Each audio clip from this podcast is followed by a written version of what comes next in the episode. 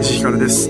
コミカド雄一郎です。いかがお過ごしでしょうかもう M1 の季節らしいですよ。出た。回線が始まったら回しい。線ね。確かに YouTube でちょっと上がり始めてるの見たな。あ、知らない人のために言っておきますけど、M1 グランプリっていう漫才の日 いや本をどれだろうわからないじゃないか。あれか。お笑い好きな人が聞いてるわけじゃないんだから。そうですね。うん、まあ。で、あと、終わってた時代に物心ついて、う最近のあの M1 っていうのは何なん。んだっていそっか、そういう世代もザ漫才の時があるからね。そうですね。うん。あそうなんだ。もう私はちょうど第1回やった時が中学生、あ、高1だ。中3高1だ。中川家でしたっけ中川家さん。うんで初めて僕は関西の本気の芸人さんが漫才、若手のね、はいはいはい。漫才をやってるの初めて見たのが M1 グランプリなんですよ。なるほど。確かにな。オンバトとかで、うんなんとなく関東の人は見るんだけど、そうですね。いわゆゆる主戦場が中川家さんまだ大阪にあって、見るっていうのが初めて、で、ベテランの方はもちろんヒットパレードとかで見て、もちろん中川家さんもやってたんだろうけど、目に入ってなくて、確かにガチ漫才テレビで見るってそんなないですもんね。 M1 前は実ね、ほとんどなかったと思う。はいはいはい。その、コントとかはまあまだあったんだけど、うん衝撃的に面白かったもんだから。一番手で中垣さんが出てきて。なるほどな見たことないからさ、はいはいはい。やりとりとかっこいいよそなうそうそううん。すげえ面白いと思ってお笑いが好きになったんで、はいはいはそうきっかけだったりするんで、毎年楽しみに。い。いやしー、てますけど M1 ね、M1 見るとやっぱ芸人かっこいいなって思わざるを得ないよなまあクリスマスのね、年末のイメージありますけども、予選が始まってるのは夏なんでも芸人さんからすると夏のイメージの大会なんですいけど。やー、そうなんだ。なんかかっこいいっすよね。こうやってさ、あの、それに向けて仕上げるみたいな。単独とか、劇場でやって練ってきました、みたいな。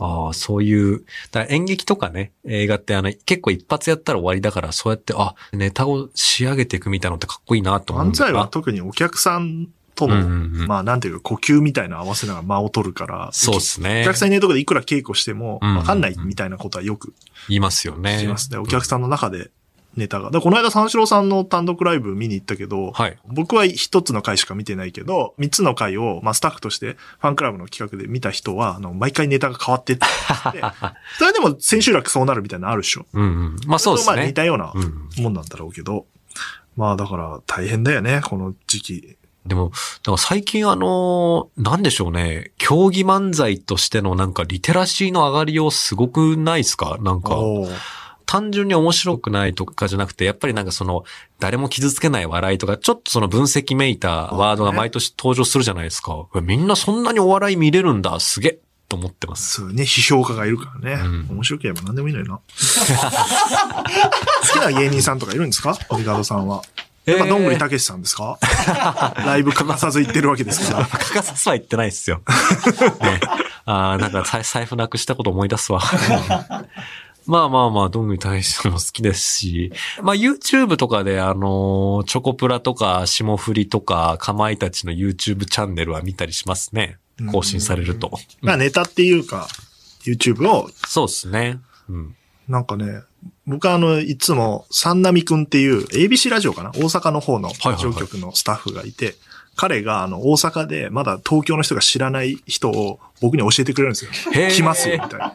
なるほど。面白。やっぱこの間ね、うんうん。出てきたあの壁ポスターっていうのも3年ぐらい前に、石井さん、壁ポスター絶対好きです、石井さん。えーって言ってて、好3年前に予言したんだ。それすごいな。きな人ってそうなのよ。うんうんマジ見つけてずっと追っかけてたりするから、はいはいはいなんか作家の松原君とかもいそうや、そうっすよね。きっとね。誰ですかみたいなとこを言ってくるんだけど、 そう、確かあに。れよあれよと準決勝まで上がってくるみたねいえ、なことが、えーどこ今年でも発見したりするそういう人が出てくるんじゃないかなと思っておりますので、まあ僕はやっぱ、そうだね、中川家さんからまあだいぶずっと見てるな。うん、 M1 欠かさず。だから一回子供の頃、何年かちょっと覚えてないけど、部活か塾かなんかで、うんうんうんあの、リアルタイムで見れない時、はいはいはい。お母さんにビデオ撮っといてって言って、あるよね。撮ってなくて、すごい喧嘩になった。やっぱ M1 グランプリなんて、親からしたら、ただの漫才やってるもんだそうですねけ。ど、うんいや、違うんだと。今日この日、日本一が決まって、その人はスターダムを駆け上るんだっていうで、非常にびっくりされました。友達に借りてみましたけど。そんなやっぱリアルタイムで見れないと、M1 やっぱりこう、一日そわそわするからさ、今日 M1 だな、みたいな。そうなんですね。そうそえ、じゃあ。う。夜どうしようかな、みたいな。はいはい。え、でじゃあ割と毎年リアルタイムで見てるんですかそうだね。リアルタイムで見れるようにスケジュールには入れて、はいはいはい。仕事が、まあどうしても入る年もあるんだけど、えー。うん。だからあの、ちょっとやっぱ、奥さんとかに、ちょっと静かにって いう。まあ、一回お願いします。うんあの、ちょっと話しかけないでほしい。 M1 なんで。始まってるから。え、それって、あ、今田耕司っていつから司会なんだっけみたいなことを途中で言ったりしても言われるんそれは大丈夫です。あの、それ大丈夫です合間で。ネタ中に話しかけられると、あーちょっと今なるほど。何言ってんのえ、ちょっと聞き逃しちゃうから、つって。真剣なんだよ、こっちは。ああ、なるほどな。それはマジ だな。厄介な お笑いファン。 あと、うんなぜか僕は作家の飯塚さんからここ数年、必ず準決勝になると、この10組ですみたいなうん、予想の組が来て、予想屋みたいなの、ね。で、えっと、当日には、あの、トップ3、誰が優勝かみたいなのが来ます。予想が。なんで僕も返しますけど、二、うん人とも全然当たんないです。あ当たんないんだ。まあ、これね難しいみんっすよな好きな人やるんですけどねはいはいはい。で 今ね、企画になってますもんね。確かに、トップ3当てるねみたいな予想する当たんない人もんだなよ。好きな絶人対。当たんない。うんわかるわけがないんだから。えーでもなんかよく M1 優勝すると、途端にマネージャーの携帯には連絡が殺到するみたいなのああるーじゃない僕ですか。電話かけたことありますよ。あ、やっぱりそうなんだ。霜降りさん、えーじゃあとかに。いいな、うんそうか。そう、だからやっぱ仕事と関係ありますもんね。ラジオだとね。うん。だから M1 優勝したら、もうオールナイト日本やってもらうみたいな文化をうん僕がチーフの時に作って、なるほど。それまでやったり。りやんなかったりするんですけど、はいはいはい。一回博多華丸大吉さんに特番やっていただいたんですよ。うんうん。で、その時に、大吉さんに、あの、ザ・漫才優勝されてるんだけど、うん僕らぐらいだけどな、ザ・漫才優勝して、オールナイトやらせてもらえなかったのに、気 ま叱ずられい。て、うんその時は僕、チーフでも何でもないから、あ、やっぱそういう感覚なんだと思って、なんかこっちとしては、申し訳ないな、とかも、気持ちとしてはあるんだけど、まあ一個、まあ今ないんだけど、笑っていいともとか、徹子の部屋とか、ねア。メトークとか、なんか一周するみたいな中に、よオくール言うナイやトつ日だ。本も芸あ人さんがった方がいいなと思って、うん M1 優勝した人には、必ずオファーするみたいなのをいやーね、だから大ブランドなんだよな。やっぱオールナイト日本チューンはな。だからそれ喜んでいただいてるんだってことが分かったんで、申し訳ないな、みたいな気持ちがやっぱ強かったけど、うんうん今はそういう感じで必ず毎年ね、オファーしてる感じになって特番で。で今 M1 チャンピオン日本放送めっちゃいるんだよ、だから。めっちゃいますね、確サかンに。いドイッチマンさんいて、中川家さんいて、霜降りいて、マジラブいて。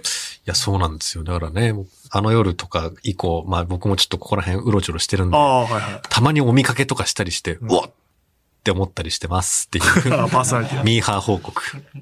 なんで今年も楽しみだなというお話でしたが、4DX って見たことある映画の。 4DX ってどれだっけなんか IMAX とかいっぱいあるから、なんか。そんな感じなんだ。うんもう 4DX が大好きでさ。えー、そうなんだ。あのえどれっすか 4DX っていうのは、あの、いや 3D の進化版で、そうですよね。 4個あるわけじゃないのよ。3D に対しての 4D だから。はいはい。ディメンションが1個増えたんだ。そうそうそうそう。うんだから、まあ当然 3D メガネかけて 3D で見えるんだけど、ああ、えっ、と、前後、上下、左右への動き、背中への衝撃、地響き、動いちゃうやつか。耳とか首筋へのエアプシュってー、。足元に何かが触るような感覚。あーあの、ディズニーランドにあるで、やつだ。触覚と、あ、そうそう、あの、フィルハーマジックのがさらにもっと進化してる感じい。や、すごそう。フィルハーマジックはもう 4DX の先駆けみたいなうんうんうん。感じなんだけど、で、風があって、水があって、霧があって、雨があって、嵐があって、雪があって、香りがあって、煙があって、フラッシュがあ って、バブルがあって、熱風があるのよ。熱風もあんだ。匂いすんだよ。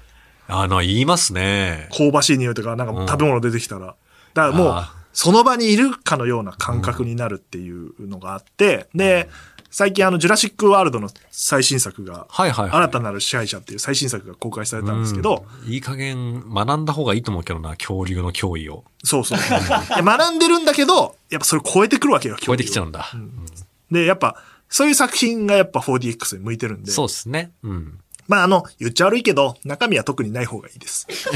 まあ、体感したいんだからね。そうそう。トップガンとかも本当は 4DX がいいかもしれない。 ちょっと、あれは時間はなくて僕、あいやの別普通に見たにんねですけど。、っ中身がないってのはべあの別に一てい概うにのは、悪いあことじゃのな、いから。昔、えっ、と、4DX って最近吹き替えばっかりなの。なんでかっていうと、はい。吹き替えじゃないと字幕があの煙で隠れたりするの よ。とか揺れてて見えないのよ。なるほど水がピシャーとかなって。確かにで昔、マッドマックスかなんか 4DX で見た時に、うんあの、砂地をさ、車が走ってくから、はいはいそのシーンでさ、煙がふわーって上がってきて、すげえ。そんなの字幕何も見 えない。けど、マッドマックスだから許せるのよ。まあね。まあなんとなく。別に分かんなくてもいいやっていうやってることは分かるしね。大したこと言ってねえだろみた いな。だから真剣に見なきゃいけないものは、まあ、い言い方悪いけど、やっぱアクション映画の、うんうん。ベタなやつが一番、展開分かるやつがよくて、ジュラシックワールドだと思って。はいはいはい。だから、あれよジュラシックワールドで 4DX ってことは、もう恐竜いるのよ。え恐竜がいるの。いるのあの、いるんだ。いるの。だって、と息がこう来るんだもん。ああ、で、地響きも、あの、ね、昔水で表現してたけど、パあーのクねの頃ね。パークの時のね。うんあれがもう地響が来るんだから、ドスン、ドスンっつって。えーいるじゃん。うわーって来たら、ううわーって来て、うーわ、怖ちょっっ。となんか匂いも変わってるし、はいはいはい。ちょみっとたいね。な感じだから、え、なんか獣臭みたいな。 USJ は行ってますあ、僕 USJ 実は行ったことなくてああ、。もうじゃあ、うん。 USJ だもん、4DX。あすいません。まあ、概念としてはわかります。 近くで、まあ、 USJ です USJ ねのがすごいんだけどん、関東の人間からすると、USJ そんな行けないから、やっぱ USJ 行きたくなると、4DX を見るというなるほど。そこでちょっと留飲を下げるというか、うんふうっと。ことになるんですけど、うん。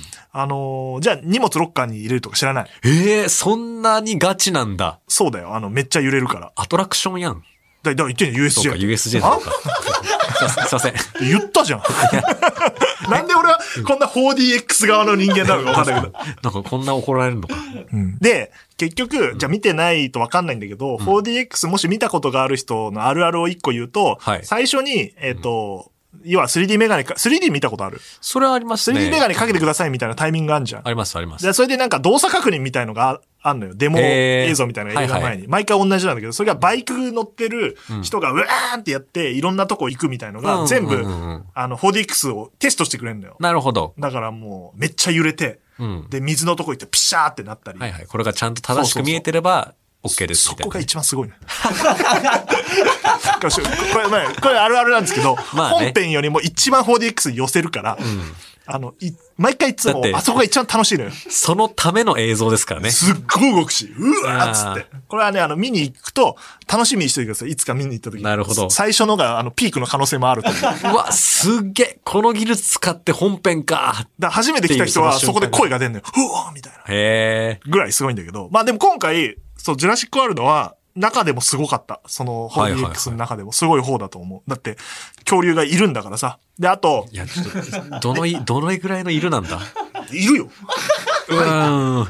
で、ネタバレしますから、気をつけてくださいね。イナゴが出てくんだよ、今回。へ遺え。伝子操作した、巨大化したイナゴが大量発生して、怖っ。あの、異変に気づくっていう。うーでわ、へえ。あの、ジュラシックワールドの2見てないかもしれないけど、状態としては、もう街中にいるのよ。え恐竜が。そうなの島とかじゃなくてもう、飛び出しちゃったのそう。あの、あもそうなう、んだ輸送されちゃって、はいはいはい。で、街中にいるから、なんで出しちゃうんだよ。恐竜がいる世界スタートなのよ。あ、そうなんだ。もうそんなこと、そんなに進だんじかゃらってんだ、。あそう、恐竜が普通に、あの、ウサギとか食ったりするのよ。へ捕まええ。ねえ、なんかロストワールドとかでも犬小屋のワンちゃん食われたりしてましたけどもて。。イナゴが巨大化してて40センチぐらいかな。うわ。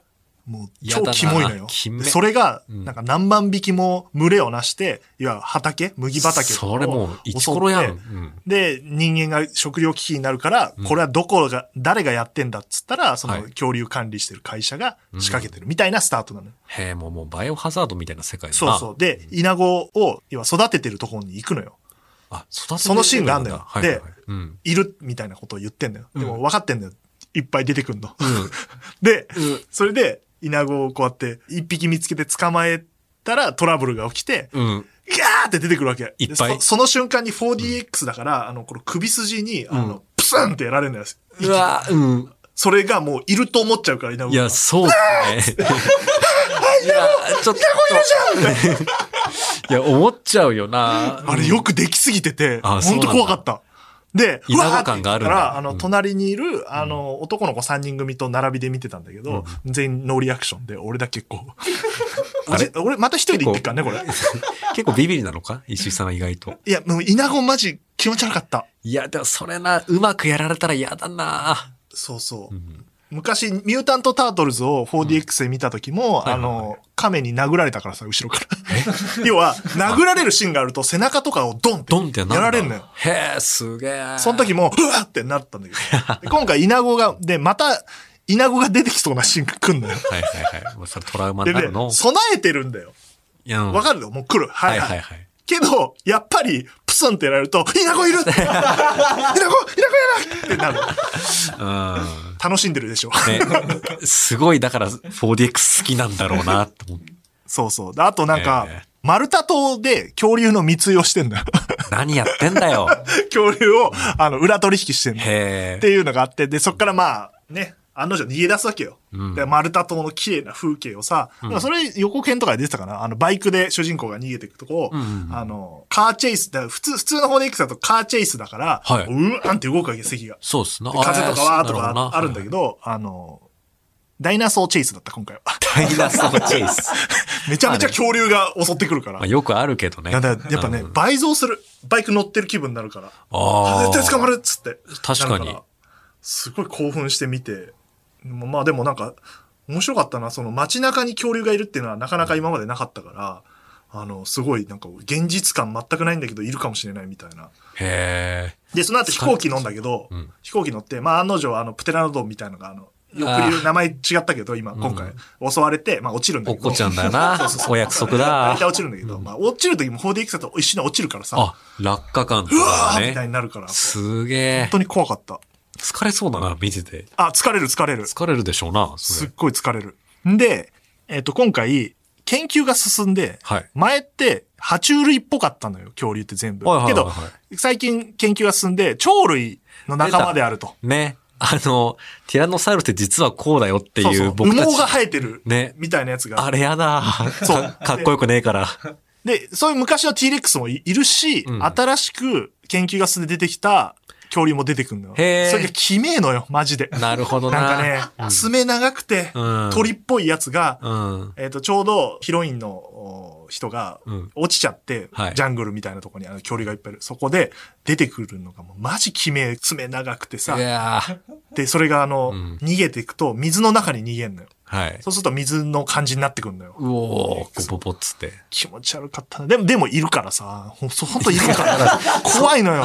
一緒に隠れてんだから。なんでその存在感に関してはいる以上の描写がないんだだっているんだもわん。かん、 ほ、いやわかんなくなっちゃった。ちょっと、これは行く、行くしかねえな。そうだね。だから、あじゃあ、ジュラシックパークもあんまちゃんと見てない。覚えてるぐらい。えーっと、だからロストワールドまでは結構、記あ、憶はあるんですけど。だからさ、パークの最初の方に出てきた登場人物たちが今回出てくるのよ。へえ。だから、えっ、と、前作シリーズ3個と今回のシリーズの3つが、あの、最後重なるみたいな。だかへえ。ならるほど年取っ。た博士たちが出てくるのよ。うんうん。 だから俺は案の定さ、前作見ないで行くタイプだからさ、記憶うる覚えでさ、なんかいたような、い たような、みたいな。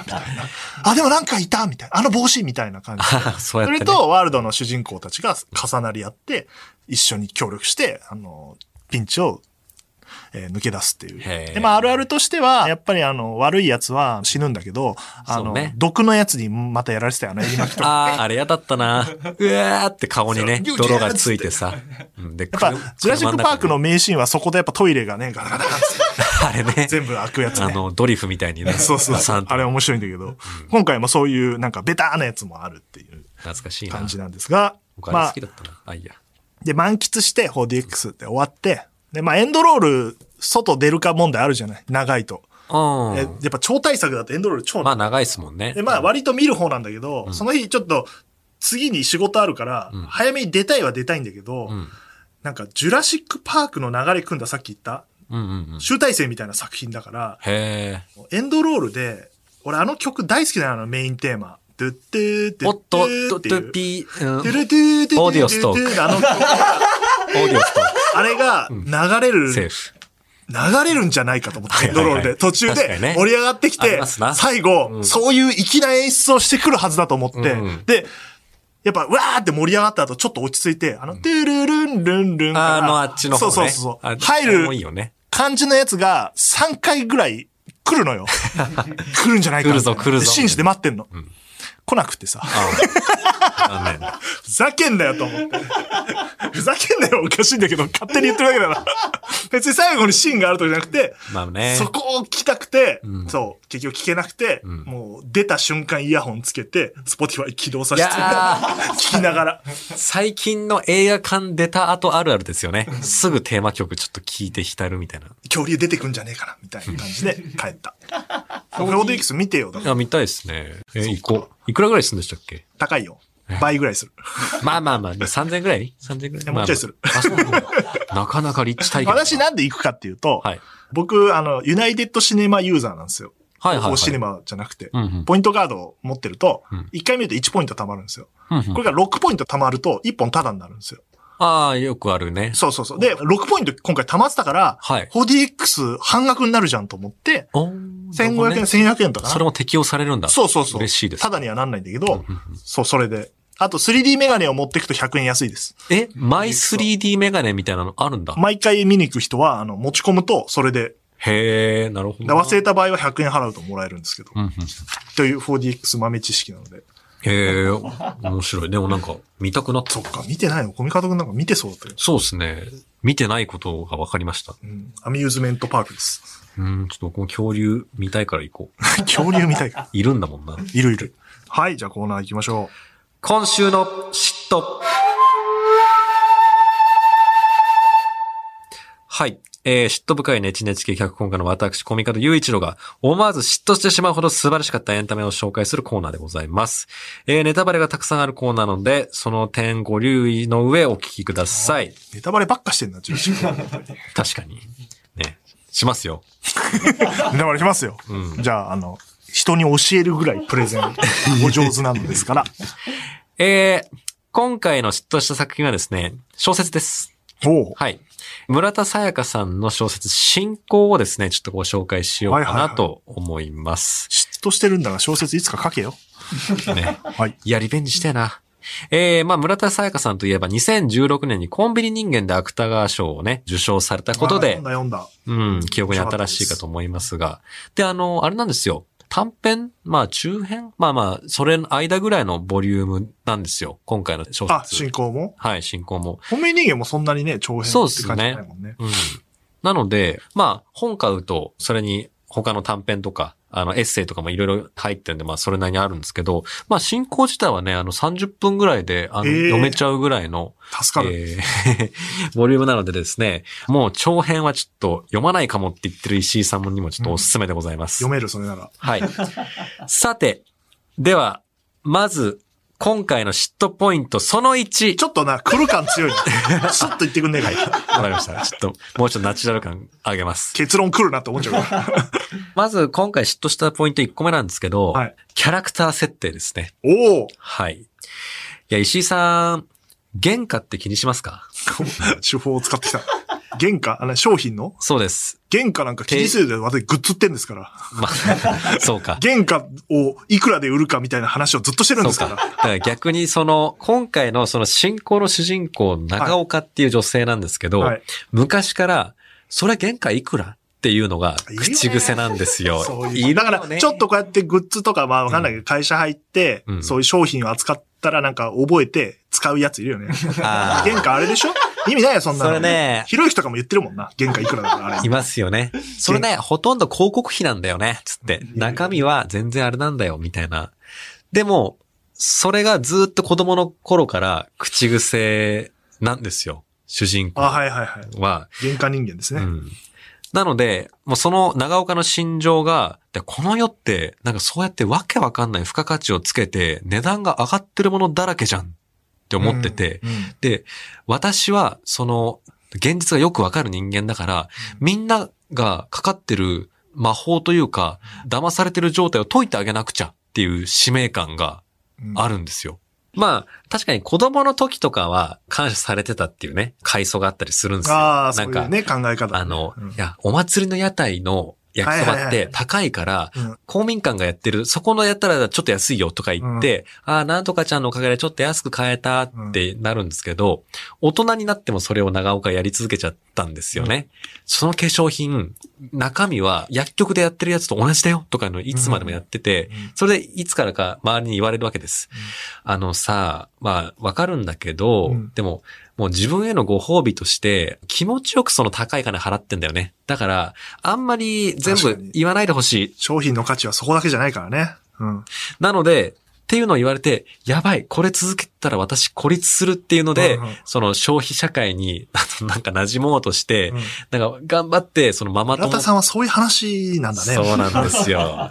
もう、なんか、覚えあるじゃないですか。そういう、私は現実見えてるから、それは原価あれだよとか言う。んで、そういうのをちょっとこう、煮詰めて濃くしたみたいなキャラクターなんですよ。わかるわかる。4DX も映画単体で言ったらもしかしたらもうちょっと安いのかもしれないけど、うんやっぱ体験があって、そうそうそう 4DX 行くんだって楽しみもあって終わったとこんだけ盛り上がれるんだから、うん。原価以上のものを払って当然ですよねっていうのは、いつしかなるんだけど、そのまま行くと危険だね、確かに。そうなんですよ。だからなんならね、今そうやって体験とかね、付加価値がついてんだってのを分かって高いお金払うって人もいっぱいいますから。いっぱいいますねだからそういう中にあって、そんなかわいそうな主人公を作ってやるなやって思わず読んでて、あー、いいててててて、いるけどこういうやつっていうのをね、なんか笑っちゃうようなやつ。そのキャラ設定はさすがそうですね。確かに。 なんかすごいそ、その後のなんか、迎合ぶりとかも、女逆行子き過会とぎてかるに、ないや、なんかこの前、教えてもらったあの、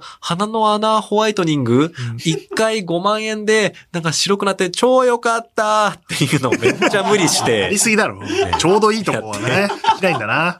なんかね、いや、そこの誇張、まあ、あり得るかもしれないんですけど、ギリギリのとこころね。そう、その誇張具合のなんかキャラクター造形ってのはいいなと思ってモて。デルとかがいっぱいいんのかね。まあ、なんなんですすかごいよね。ね。村津さんのそのリアリティと、そのね、虚構の狭間といううんうか。んうん。で、まあ、そういう、どういう話かっていうのをちょっとだけ言うと、うんまあ、その長岡がですね、うん。まあ今は身を潜めて、うんちゃんと魔法にかかってるふりをしながら生きてる中、うん突然あの学生時代のやつに呼び出されて、友達に。うんはい。まあ、友達っていうかまあクラス一緒ぐらいの、あーなんかなんで、でもしかしてなんか勧誘じゃねえかみたいな風に、はいはいはい。恐る恐る言ったら、ちょっと予想を超えて、うん長岡さ、俺と一緒にカルト宗教を始めねっていう風に。想像を全然超えてきましたね。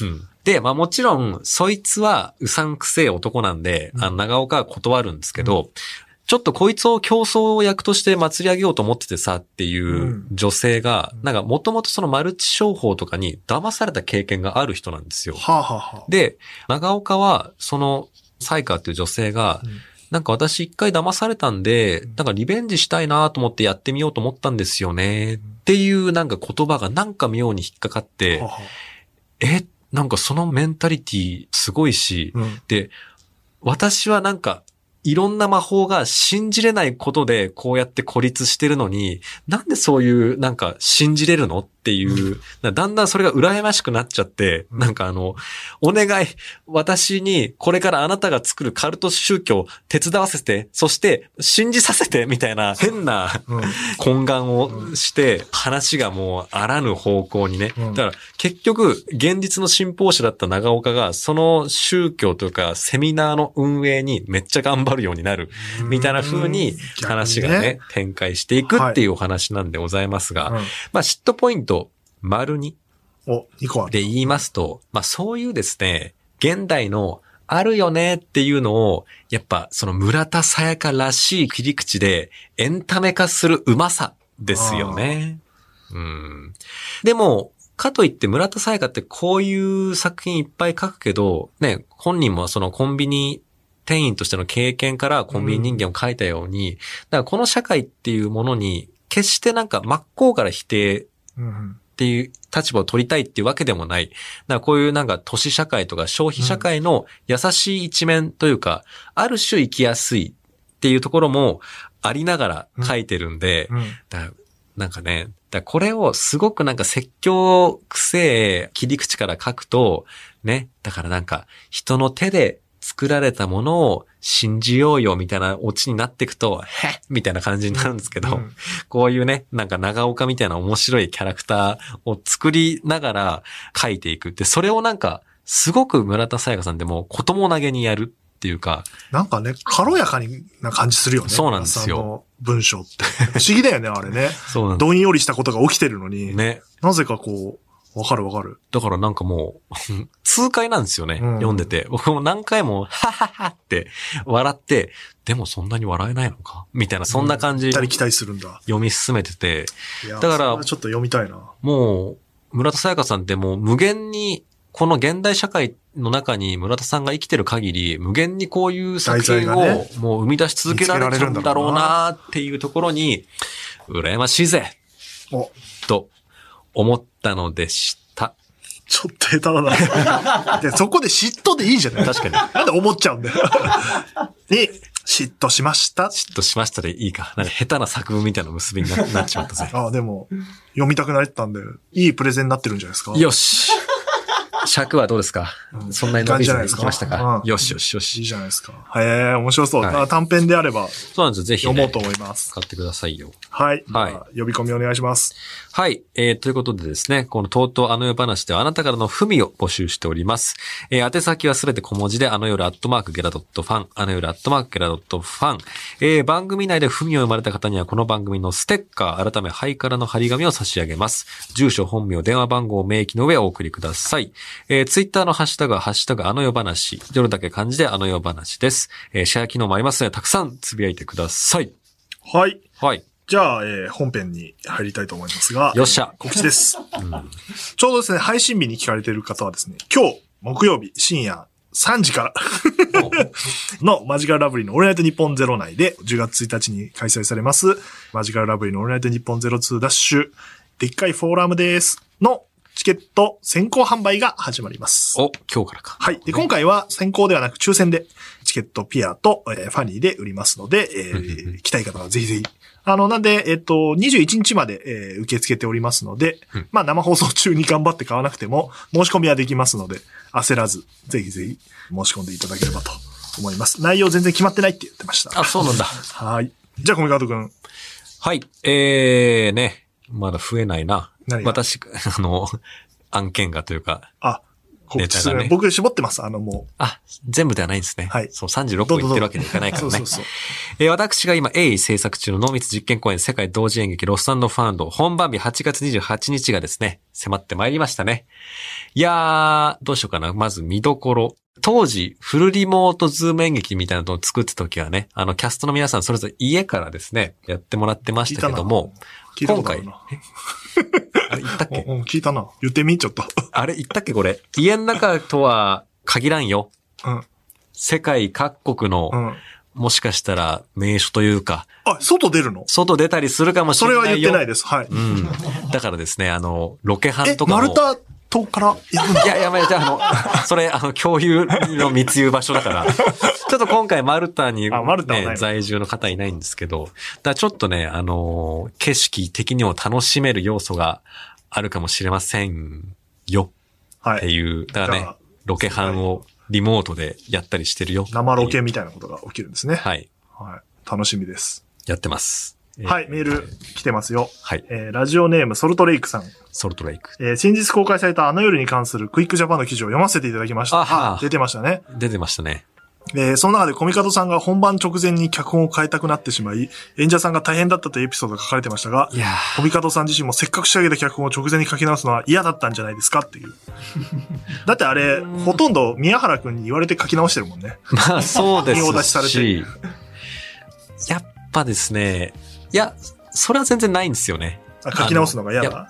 はい。やっぱり、だんだん稽古しながら、まあ自分自身でも作品の解像度みたいのが上がってきて、やっぱここ、あれやんないとダメじゃんっていうのを気づいちゃうと、僕逆にもう集中できないんですよ、稽古に。ああ、じゃあ書き直した方がいいんだ。そうなんです。じゃあ、次書き直すときは言ってね。はい。あ の、まあ、前回書き直しますって言ってください。前、叱るべき手順を踏んで、えーやっていきたいと思います。ご迷惑、これまでかけてきた皆さん、すいませんでした。はい。これから気をつけるそうです。はい。はい。それではまた次回。とうとうとおやすみなさい。